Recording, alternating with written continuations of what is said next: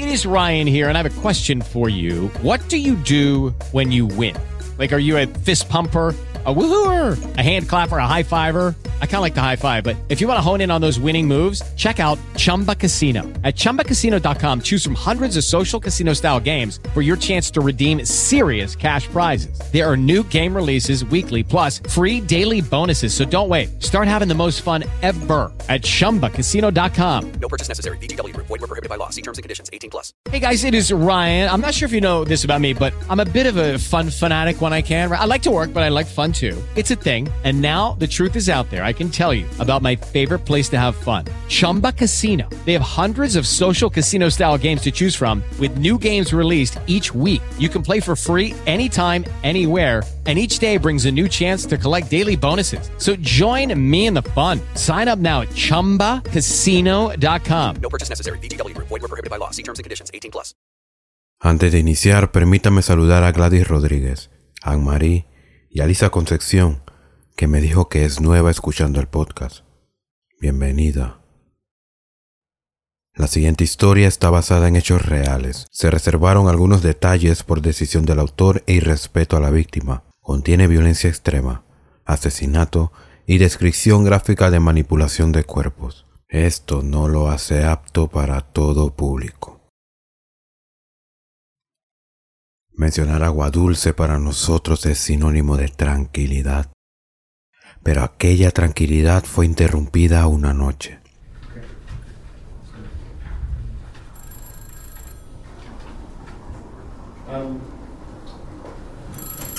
En el cuartel de policía es una noche normal hasta que el teléfono suena.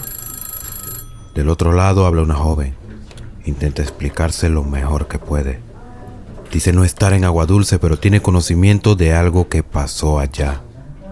Los policías escuchan atentamente lo que ella tiene que decir y se impactan. Cuelgan la llamada y no pueden creer lo que les dijeron. Y deciden ir al lugar que ella había descrito con la esperanza de que lo que escucharon no sea verdad.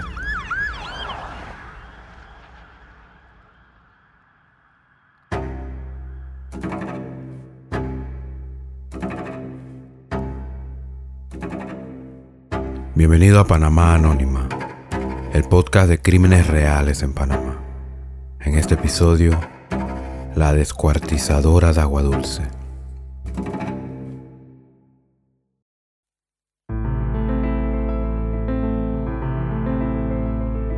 Felicita Guevara era una chica común y corriente. Le decían Tita. Tuvo una adolescencia bastante normal. Estudió en el colegio Rodolfo Chiari en Agua Dulce no era mala estudiante, pero tampoco era sobresaliente. Siempre se mantuvo en la línea. Algunos profesores la recuerdan como una estudiante callada.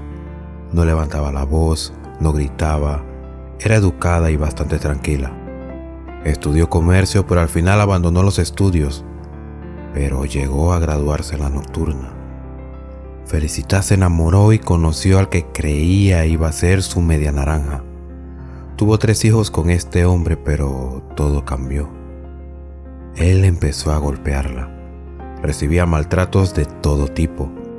Su hogar empezó a ser el típico hogar inestable. Un día dijo hasta aquí y decidió terminar con él y hacer todo lo que la ley le permitía para mantener a este hombre alejado de ella y de sus hijos. Y la ley se lo concedió. El fallo le dio la potestad de los hijos y la casa en donde vivían, la casa 48 de la comunidad de Llano Bonito. Ahora ella tenía un hogar y sus hijos estaban a salvo de su padre, pero al final, aquella victoria acarreaba un problema. Él era el sustento del hogar. Ella debía dar la cara por sus hijos. Entonces el amor una vez más la encontró conoció a Pablo Monroy de 22 años. Ella ya tenía 29. Conocer a un hombre tan joven era una oportunidad que ella no iba a desaprovechar. Empezaron una relación. Pablo Monroy era oriundo de Colón. De niño emigró a Aguadulce junto a su madre y su hermano. Era un joven callado, tranquilo, muy trabajador. Llegó a trabajar en un taller de chapistería y luego consiguió un trabajo en una azucarera. La relación iba tan bien que ellos decidieron vivir juntos en la casa de Tita. Eran dos personalidades muy diferentes que al parecer de alguna forma lograron encajar. Ella muy sociable y él muy callado. Para ella su vida amorosa había al fin llegado a buen puerto. O al menos eso creía.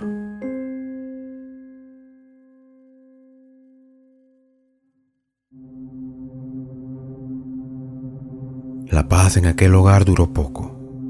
Ellos empezaron a tener diferencias de todo tipo, pero los celos eran las principales ya que éstas inician discusiones entre ellos.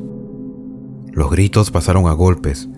Eran tan seguidos que los vecinos afirman que dentro de esa casa esto era algo casi normal. No importa de dónde lo miraras, en cualquier día o momento una pelea podría iniciar de parte de cualquiera de los dos, pero entre los dos impone el carácter fuerte de Tita. Ella era muy controladora y celosa con todo lo que tenía que ver con Pablo.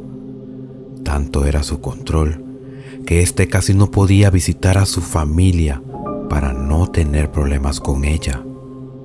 Todo llegó al punto de que cada vez que Pablo tenía un teléfono nuevo, ella lo destruía en una de sus peleas. Un día, la familia de Pablo va a visitarlo a su casa. Al parecer todo va de lo más normal hasta que Tita nota que dentro del grupo hay una mujer que ella no conoce. Mmm, esto a ella no le gusta para nada. ¿Quién es ella? ¿Qué hace en mi casa? Los presentes notaron lo que estaba sucediendo, pero era algo casi normal de ella. Esto a ella no le gustó. Ella era la única mujer que podía estar cerca de él. Resulta que aquella mujer era hermanastra de él. La situación no pasó a mayores hasta que una vez más se repitió. Otro día la hermanastra de él le da un bote hasta la casa. Él lo necesitaba. Llegan. Él se baja, pero en la entrada está Tita. La ira la invade. Otra vez él con esta mujer. Va y le reclama y le dice, ¿quién es ella? No te quiero volver a ver con esa mujer. Incluso, un día Pablo llega a su casa. Está cansado, ha sido una larga jornada de trabajo. Entra por la puerta y lo que ve lo asusta. En el piso hay un retrato de él, rodeado de velas encendidas y la orquestadora, Tita, que hace actos que a él le parecen brujería. La relación sigue en decadencia. En una fiesta entre los familiares de Tita, Pablo tuvo un altercado con uno de los hermanos de ella y este se combate y lo agredió. Pablo poco a poco entendía que este no era el lugar de donde él iba a ser feliz y empezó a buscar la forma de salir de aquella relación y un día lo hizo. En otra pelea más pensó hasta aquí y terminó la relación. Él se fue a la casa de su madre, pero Tita no iba a dejar que él se fuera tan fácilmente. Ella apareció en la casa de su madre y le pidió que regresaran era tanto su dolor frente a la ruptura que ella entre lágrimas le pidió perdón a la madre de él diciendo que ya no volverían a pelear. Aunque supuestamente estaban separados, Pablo fue visto visitando la casa de Tita muchas veces. Llegaba en un taxi y entraba. ¿El amor había regresado? No lo sabemos. Pero lo que sí regresó, y aún peor, fue la violencia.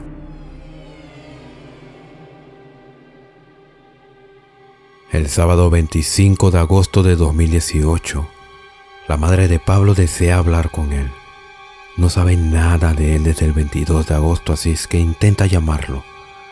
Pero como era casi de costumbre, para poder hablar con él debe llamar al teléfono de Tita, ya que él no tiene. Ella contesta. La madre pregunta por Pablo a lo que ella responde que él aún estaba dormido y que en ese momento ella está haciéndole el desayuno a sus hijos. Y así termina la llamada. Pero luego, en horas de la tarde, una llamada entra al cuartel de policía de Aguadulce. La persona que llama dice ser amiga de la hermana de Tita y que aunque ella en ese momento está en la ciudad de Panamá y no en Aguadulce, ella tiene conocimiento de una atrocidad que había pasado allá. La policía se extraña. Esta llamada parece casi una broma hasta que aquella voz que sale del altavoz del teléfono da una dirección, una casa, un nombre y un crimen.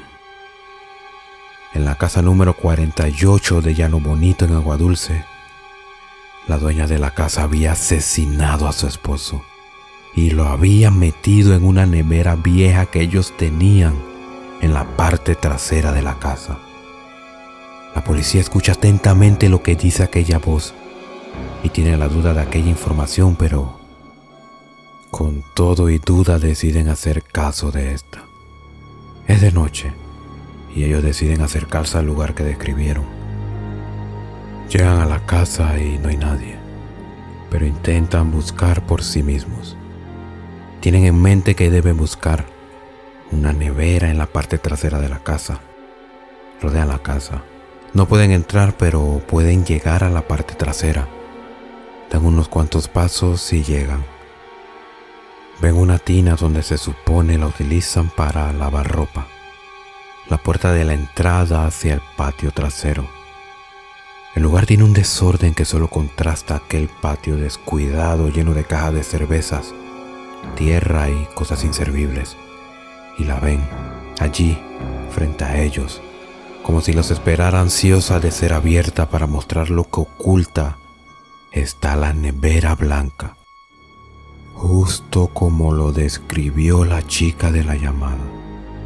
Se acercan lentamente, el corazón les late fuerte. Ahora lo tienen de frente.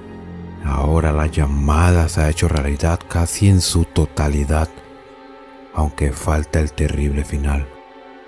Saben que es momento de abrirla, deseando inocentemente que aquella llamada solo sea una broma y no encontrar lo que describió, pero ellos abren la nevera y allí está Pablo, descuartizado en seis partes. La policía acordona el lugar. Intentan mantener el descubrimiento lo más discreto posible. No quieren alarmar a la comunidad, pero los rumores empiezan a correr como pólvora. Especulaciones empiezan a llenar las calles junto a vecinos que intentan, de forma fallida, ver lo que está pasando detrás de la casa de Tita. Y ella, la dueña de la casa, no está. ¿Será que le pasó algo? Entonces, un auto llega al lugar y de él se bajan familiares de Tita. Los presentes asombran ya que saben que ella es la única que puede dar algún tipo de respuesta a todo lo que ahí está pasando. Ellos van directo hacia los uniformados que están en aquel momento. Desean hablar con ellos en privado y les dicen que saben lo que encontraron. ¿Cómo lo saben? Porque Tita ya se los había dicho. Ella había confesado el atroz crimen a su propia familia. La familia no sabe que ellos ya están al tanto que ella había asesinado a Pablo. Y en ese momento baja ella del auto su rostro refleja un llanto interminable y ahí, frente a todos los presentes, como si la culpa la presionara al punto de no poder sostener la boca callada un segundo más, con una voz quebrada grita al aire, sí, yo lo maté, lo maté y lo piqué. Y está en la parte de atrás cubierto de café. Acto seguido, cae desplomada. Los vecinos aún impactados por lo que acabaron de escuchar intentan socorrerla. Se desmayó, pero estará bien y ahora la noticia de lo que pasó se hace pública. Ahora Tita pasó a ser la descuartizadora de agua dulce.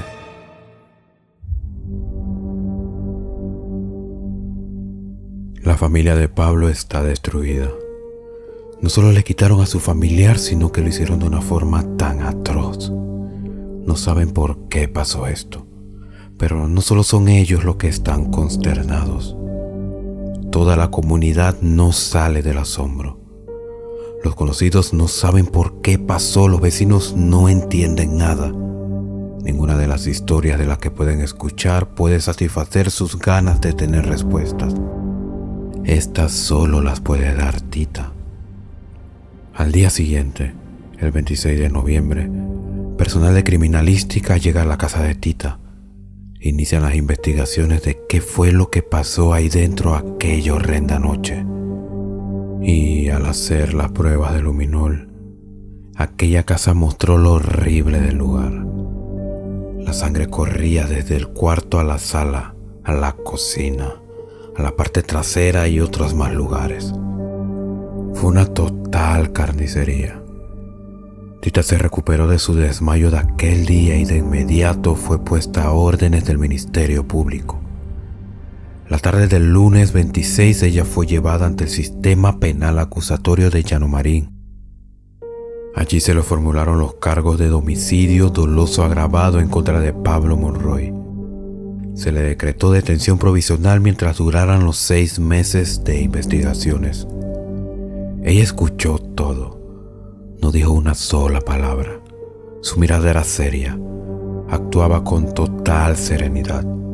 El juez la mira y se dirige a ella. Le pregunta si lo había hecho y ella, tal cual lo acabo de describir, respondió, sí, pero no lo hice sola. Mientras las investigaciones seguían, en los medios se vivía una auténtica batalla campal de versiones entre dos bandos. Familiares y conocidos de Tita contra familiares y conocidos de Pablo. Los familiares de Tita aseguran que ella no lo hizo, que ella sería incapaz de hacer algo así, pero saben que si había alguien que era capaz de esto, era Pablo, ya que él la golpeaba y maltrataba múltiples veces. En ocasiones, Tita visitaba a su abuela. Ella notaba que ella tenía moretones. Le preguntaba las razones de estos moretones, pero ella siempre respondía que era por estar jugando con sus hijos. La abuela evitaba saber más acerca de esto. Una vecina de ellas afirmó que en esa casa se escuchaban muchas peleas y que la mayoría de las veces Tita se llevaba la peor parte. Pero la familia de Pablo no se quedó callada. Ellos indignados por las declaraciones de las personas que aseguraban que él era una persona violenta y que maltrataba a Tita, respondían que esto era una total mentira. Ellos aseguraban que Tita era una persona muy celosa y que ni siquiera él podía visitarlos a ellos. Que Pablo era un joven tranquilo, trabajador que no se metía con nadie, nunca tuvo problemas con nadie un vecino también aseguró que entre los dos Pablo era muy callado, tímido, tanto que al saludarlo ni siquiera respondía, solo levantaba la mano. Tita, por su parte, seguía siendo investigada y también daba declaraciones en contra del maltrato de Pablo. Aseguró que lo hizo porque estaba cansada de recibir golpes de parte de él y que lo hizo en defensa propia, diciendo, y cito, si no era él, iba a ser yo. Un hermano de Pablo respondió a esto, diciendo, ¿por qué no lo denunció entonces? Si mi hermano la maltrataba, ¿no creen que las autoridades no hubieran hecho algo al respecto? Y a medida que las investigaciones avanzaban, empezaban a salir detalles que solo hacían agregar aún más interrogantes y en el peor de los casos, para Tita contradecir su propia versión. La fiscalía no encontraba de ninguna forma pruebas que demostraban que Pablo maltrataba a Tita. Y luego, algo más. En su tiempo recluida en la cárcel de mujeres de Coclé, ella le contó a unas reclusas que ella había asesinado a Pablo por una deuda. La razón es que estaba amenazada y que si no lo hacía, moriría ella o sus hijos. Pero esta supuesta confesión no hizo más que empeorar el caso en su contra. Primero, no se podía probar nada que reflejara aquella deuda y segundo, y más grave, esta versión contradecía su propia versión de que recibía maltrato y que lo hizo por eso, lo que mostraba una cosa. Ella mentía. Pero incluso con todo esto, el caso de la fiscalía no era sólido en contra de Tita, hasta que en la audiencia de recolección de datos, realizada el 11 de febrero de 2019, casi seis meses después del asesinato y terminándose el periodo de investigación, muchos detalles le dieron forma a la historia y el testimonio de un testigo pondría fin a las especulaciones y daría pie a lo sucedido aquel terrible 25 de agosto.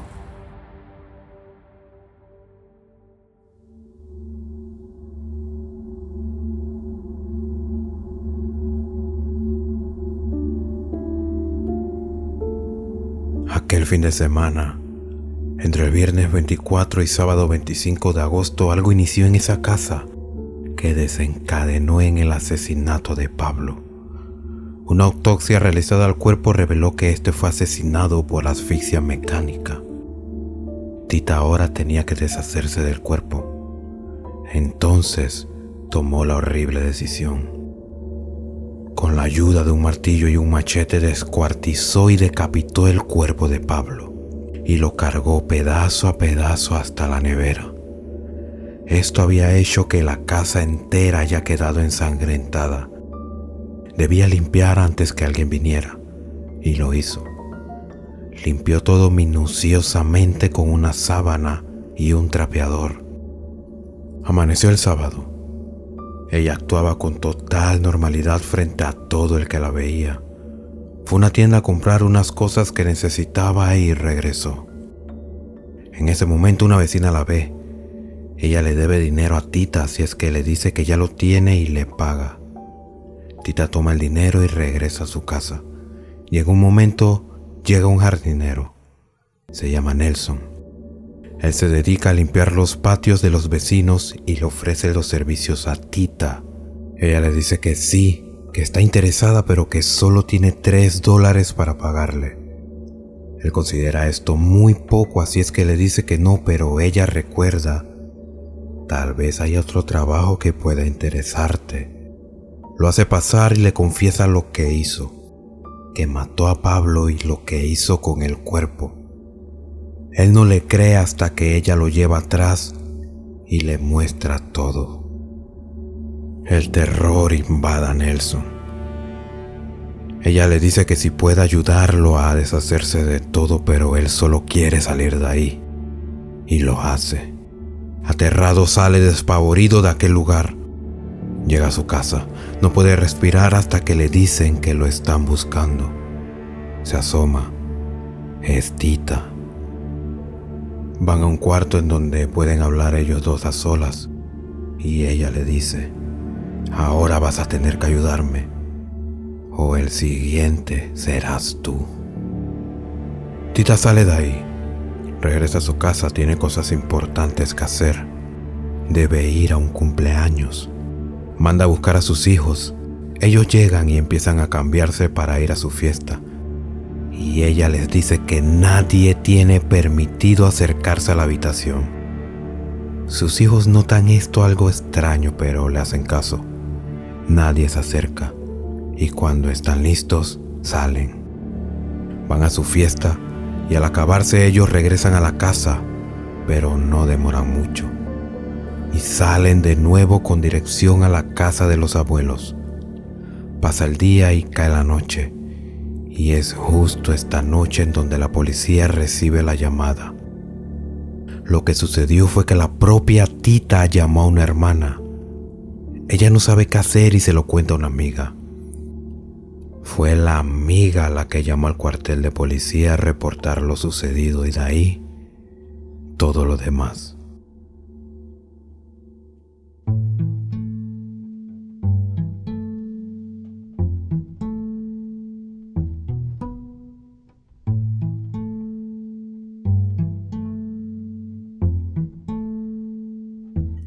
Al cumplirse los seis meses de investigación, la fiscalía creía tener todo para armar un caso en contra de Tita, pero la defensa de ella empezó a argumentar que debían hacerles exámenes psiquiátricos para saber si el día que ella realizó el asesinato, ella tenía algún tipo de problemas.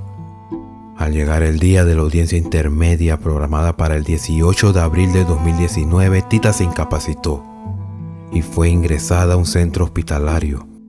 Por esto, la audiencia fue pospuesta hasta un mes después, el 27 de mayo.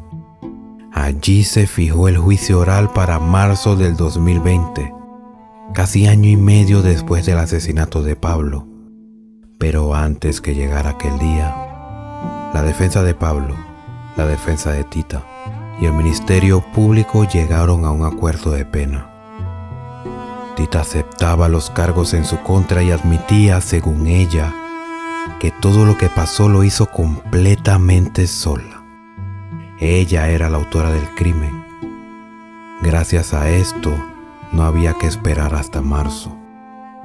El 18 de enero del 2020, Felicita Guevara, alias Tita, fue encontrada culpable del asesinato de su pareja Pablo Monroy y condenada a 23 años de prisión gracias al acuerdo.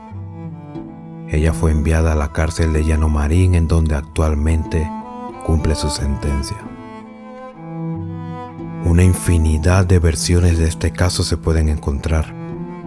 Eso siempre es bueno para una historia, pero en este caso no. Hay tantas versiones que si buscas por tu propia cuenta puedes armarte una versión propia de la historia. Pero sin importar cómo lleves tu propia trama, Pablo no merecía una muerte como esa. Asesinar a alguien de una forma tan cruel es inhumano. La familia de Pablo no se cansó de decir que Tita recibió ayuda, que era imposible que ella lo hubiera hecho sola, pero esto nada lo probó. Aunque al inicio aquella versión de que si no era ella, era él había tomado forma. La verdad es que lo que pasó con el jardinero reveló su sangre fría y lo violenta que podía llegar a ser.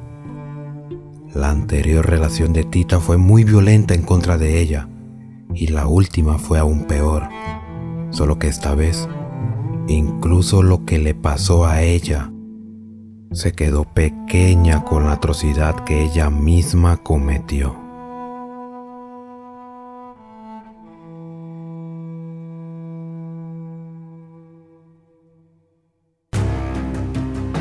Gracias por escuchar Panamá Anónima. Este episodio ha sido escrito y dirigido por Israel Centella. Si escuchas desde Spotify, comenta debajo qué te pareció este episodio y qué opinas del caso. La información usada como referencia para la elaboración de este episodio está basada en artículos de noticias. Cada uno de estos pueden ser consultados en la descripción de este episodio. Se tomaron algunas libertades narrativas. Por eso estas informaciones no deben ser tomadas como hechos. Panamá Anónima es escrito con la única intención de entretener. Siga Panamá Anónima en todas sus redes sociales. Las encuentras como arroba Panamá Anónima. Si deseas aparecer al inicio, envía tu audio o saludo al Instagram del programa. Recuerda que puedes escuchar Panamá Anónima gratis todos los domingos en Spotify, Apple Podcast, Google Podcast o cualquiera plataforma de podcast.